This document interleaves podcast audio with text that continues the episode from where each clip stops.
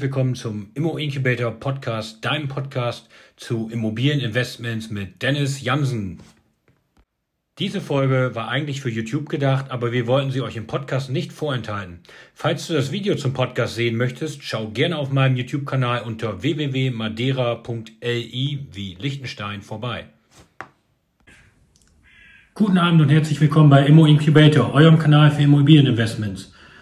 Wer es gemerkt hat, ich habe letzten Sonntag kein Video rausgelassen, lag daran, dass ich unterwegs war. Ich war verreist über das Wochenende nach Madeira und davon würde ich euch gerne berichten, denn ich habe vor, auf der Insel eine Immobilie zu kaufen und ähm, dementsprechend möchte ich euch im heutigen Video vorstellen. Ich hatte einen direkten Kontakt zu Madeira direkt im Flugzeug. Weiterhin geht es darum, ich hatte Kontakt zu einem Makler und habe dann auch fünf Immobilien besichtigt, werde euch dazu auch ein paar Fotos zeigen und zusätzlich geht es um die Kriterien, die dort auf Madeira eine Rolle spielen. All das werde ich euch im Video jetzt vorstellen und wenn ihr wissen wollt, ob ich dort schon eine Wohnung gekauft habe oder ob sich das noch etwas hinzieht, schaut gerne rein in dieses Video. Ja, wie im Intro gerade angekündigt, bin ich das letzte Wochenende mit meiner Freundin zusammen auf Madeira gewesen und wir haben uns die ganze Insel angeschaut und haben uns dann auch Gedanken darüber gemacht, dort eine Immobilie zu kaufen. Das heißt also schon auf dem Flug, wir mussten leider über Lissabon fliegen, das heißt es gab aktuell keinen Direktflug. Ähm, der ganze Flieger war voll und neben uns saß dementsprechend jemand und als ich ihm einen Kugelschreiber geliehen habe für die Einreiseanmeldung, sind wir ins Gespräch gekommen und er arbeitet hier quasi im Straßenbau in der Schweiz und ähm, ja, hat Familie auf Madeira und hat dort ein Haus in Machico. Das ist ein kleiner Ort, ein bisschen mehr im, jetzt muss ich gerade überlegen, Osten der Insel. Und ähm, ja, da konnten wir uns dann im Flieger schon austauschen. Ich glaube, noch nie sind so schnell zweieinhalb Stunden Flug nach Lissabon umgegangen. Also es ging um verschiedene Punkte, die er so mitteilen konnte. Einerseits konnte uns natürlich Tipps geben, äh, welche ja, Kriterien dort zu berücksichtigen sind. Das heißt also einerseits hat er natürlich gesagt, okay, was kann man für Leute suchen, was sind die von den verschiedensten Mieter. Ähm, daraufhin hat er außerdem noch gesagt, okay, welche Areas in Funchal, wo wir ganz gerne eine Wohnung kaufen würden oder ein Haus, ähm, sind jetzt am besten zu vermieten. Das heißt also auch dort habe ich dann schon mal mit ihm gesprochen, was ich mir aktuell so vorgestellt hätte und habe das mal mit ihm verglichen, was er denkt, was möglich wäre. Er hat uns dann über die ja, durchschnittlichen Gehälter dort informiert und hat auch gesagt, was ungefähr jemand bereit ist an Miete zu zahlen. Das heißt also meine Strategie, die ich mir vorher äh, überlegt hatte, die musste ich da nochmal überdenken. Aber da komme ich gleich später nochmal zu, wenn ich vom Gespräch mit dem Makler erzähle. Ähm, ja, ansonsten konnte er uns noch Tipps geben für zwei Sandstrände, weil auf Madeira gibt's nicht so viel Sandstrände. Ähm, dann hat er uns noch gesagt, was es für lokale Besonderheiten gibt. Und so konnten wir uns wirklich gut mit ihm austauschen und haben äh, zwei Stunden durchgeplaudert. Ähm, Banken hat er noch empfohlen. Ich habe hier noch meinen Laptop dabei, ich habe ein paar Notizen gemacht. Ich kann mir nicht mehr alles merken. Ähm, ja, und äh, zusätzlich hat er auch gesagt, was er selber gemacht hat. Also ein Haus zu kaufen wäre von seinem Gehalt zu teuer gewesen. Das heißt also, er hat ein Haus mit seinem Bruder quasi selber gebaut und hat da, glaube ich, wenn ich mich richtig erinnere, 80.000 Euro investiert und hat dadurch dann ein Haus geschaffen, was jetzt wahrscheinlich einen Wert von 120, 150 hat. Hat also viel Eigenleistung da eingebracht und hat jetzt quasi dort eben ein eigenes Haus. Das heißt also auch das sollte man berücksichtigen, dass dort die, die Quote im Gegensatz zu Deutschland vor allen Dingen höher ist, dass die Leute lieber ein Eigenteil, Eigenheim haben und dann auf, auf andere Sachen verzichten. Das heißt also im Durchschnitt sind mehr Leute in Portugal und vor allen Dingen auch auf Madeira, die dann ein Eigenheim besitzen und eher wenig Leute, die dann etwas mieten. Das heißt, sobald sie sich es irgendwie leisten können, würden sie lieber mit mehreren zusammenwohnen und dann ein Eigenheim haben, anstatt es dann ähm, ja zu mieten sondern da geht es darum, dann wirklich selbst ein Objekt zu besitzen. Ja, der zweite Punkt, ähm, ich habe dann am, was müssen wir sagen, es war der K-Samstag nennt man ihn, glaube ich, also der Samstag zwischen Karfreitag und Ostern.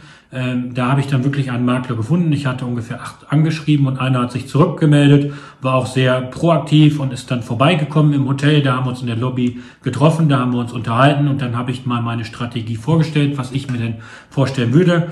Da ich ein Objekt kaufen wollte, also ich habe gesagt, ich möchte mit was Kleinem anfangen, das heißt eine kleine Wohnung nach Möglichkeit kaufen, weil wenn auch immer ich dort irgendwie die lokalen Gegebenheiten noch nicht kenne oder Fehler mache, habe ich gesagt, macht man halt mit einem Objekt, sagen wir mal eine kleine Wohnung für 75 bis 100.000, macht man halt kleine Fehler und äh, nicht gleich große, wenn man sagt, ich kaufe ein Mehrfamilienhaus für eine halbe Million.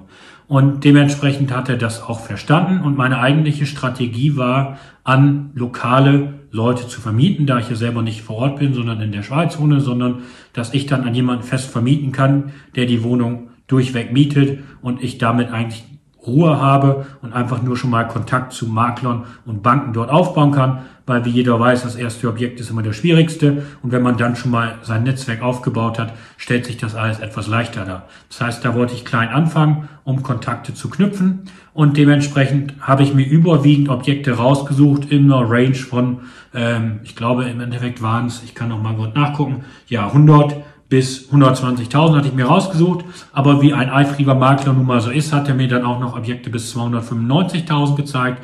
Das heißt also, ich blende euch hier mal kurz die, die Liste ein, dass ihr sehen könnt. Also ähm, wichtig ist hier nochmal der Unterschied. In Portugal spricht man von T1, T2, T3. Da geht es darum, dass man sagt, wie viel Schlafzimmer hat das ganze Objekt. Und zusätzlich, wenn man ein T1 hat, geht man auch davon aus, ein Schlafzimmer heißt auch ein Parkplatz oder eine Garage. Bei T2 heißt es eigentlich auch zwei Parkplätze oder zwei Garagen. Das heißt also ähm, nicht nur auf Madeira, sondern überall in Portugal braucht man noch mehr Parkplätze. Das heißt also der Public Transport ist dort noch nicht so ausgebaut, dass man sagen könnte, man kann darauf verzichten. Und wie ihr hier seht, wurden mir überwiegend ja neuere Objekte angeboten. Das heißt 2005, 6 und 8 mit verschiedenen Größen von 38 bis 114 Quadratmeter. Das heißt, ein Objekt hat der Makler mir auch angeboten. Das war quasi ein Tiny House. Das hat er selber umgebaut. Ich bin mir nicht ganz sicher, ob das eine Gartenhütte oder was das auch immer war. Zumindest sieht das zwar jetzt super aus, aber pro Quadratmeter ist mir der Preis dort auch einfach zu teuer gewesen. Und ähm, wenn man jetzt darauf berechnet und sagt, schaut mal, das sind die Mieten, die man, und da hat er immer Wert drauf gelegt, vor Covid erreichen konnte. Das heißt, aktuell findet man eigentlich niemanden oder nur wenn man mit dem Preis besonders runtergeht, findet man jemanden und sie warten wirklich darauf und stehen in den Startlöchern, dass da wieder Leute kommen. Das heißt, aktuell herrscht, herrscht dann natürlich sehr viel Leerstand, aber auch manche Leute von diesen Wohnungen ähm, wohnen aktuell noch die Eigentümer drin und die sagen, okay, wenn ich es für den Preis verkaufe, dann verkaufe ich es und dann suche ich mir etwas anderes. So hat der Makler mir jetzt hier mögliche Mieten vorgegeben, wo er sagt, die konnte man vor Covid erreichen. Das heißt, sie sind natürlich auch immer noch ähm, sagen wir mal, mit einem doppelten Blick zu beäugen, weil man nicht weiß, wann kann man die jemals wieder erreichen und sind die denn wirklich alle valide oder sind die vielleicht etwas schön gerechnet? Und dementsprechend, selbst wenn ich diese Renditen jetzt annehme, also diese Mieten annehme, die Jahresnetto-Kaltmiete berechne mal 12, kann ich ganz einfach meinen Faktor ausrechnen. Wie ihr seht, geht er hier von 15,38 bis auf 2081. Ähm, dementsprechend würde ich sagen, okay, so ganz kann ich das nicht beurteilen, weil der Quadratmeterpreis, die sind natürlich da sehr unterschiedlich. Das heißt also, ihr seht das, einerseits geht er davon aus, dass man irgendwie 12 Euro den Quadratmeter kriegt. Andererseits geht er davon aus, dass man nicht mal 4 Euro den Quadratmeter kriegt. Also das ist etwas schwierig zu berechnen für mich. Die Renditen gehen dementsprechend von 4,8 bis 6,5 Prozent. Ähm, ja, das ist für Osnabrück ganz gut, für Madeira, wenn man nicht weiß, kriegt man es überhaupt vermietet, wann kriegt man es vermietet? Und wie kriegt man es vermietet, aus meiner Sicht etwas schwierig. Und deswegen habe ich auch gedacht, ich muss meine Strategie nochmal überdenken, weil er hat mir auch gesagt, der normale Made Madeira mietet in der Regel nur bis 500 Euro im Monat, weil darüber hinaus hat er eigentlich genug Geld, sich selber etwas zu kaufen. Das heißt also, meine Strategie, dass ich bis 500 Euro vermiete, äh, also an Madeira vermiete, würde bedeuten, ich kann nur bis 500 Euro vermieten. Und das würde heißen, ich kann keine Objekte kaufen, die eigentlich viel teurer als 100.000 Euro sind, weil ansonsten komme ich nicht auf 6% Rendite. Und ähm, die sind natürlich dann dort schwierig zu finden. Das heißt also, auch dort sind die Preise aus meiner Sicht noch nicht so sehr gefallen. Obwohl man viel Leerstand hat, wartet man noch darauf, dass jetzt quasi Corona, Covid vorbei ist und dass es dort wieder losgeht. Dementsprechend muss ich wirklich sagen, von der Rendite her denke ich, dass es am ehesten möglich gewesen wäre, dieses T2 plus 1, also plus 1 heißt in dem Fall, dass es noch zusätzlich, ähm, was soll ich sagen, ein Büro hat, also ein Zimmer, was nicht ganz so groß ist wie ein Schlafzimmer, sondern irgendwo so vom Gefühl her 10 bis 15 Quadratmeter. Ein etwas kleineres Zimmer kann man mit Sicherheit auch mal als Kinderzimmer umfunktionieren, aber das dort bedeutet dieses Plus eins. Das heißt also, diese Wohnung hätte mich wirklich am ehesten interessiert, wenn sie denn wirklich diese Miete von 1500 erreichen kann.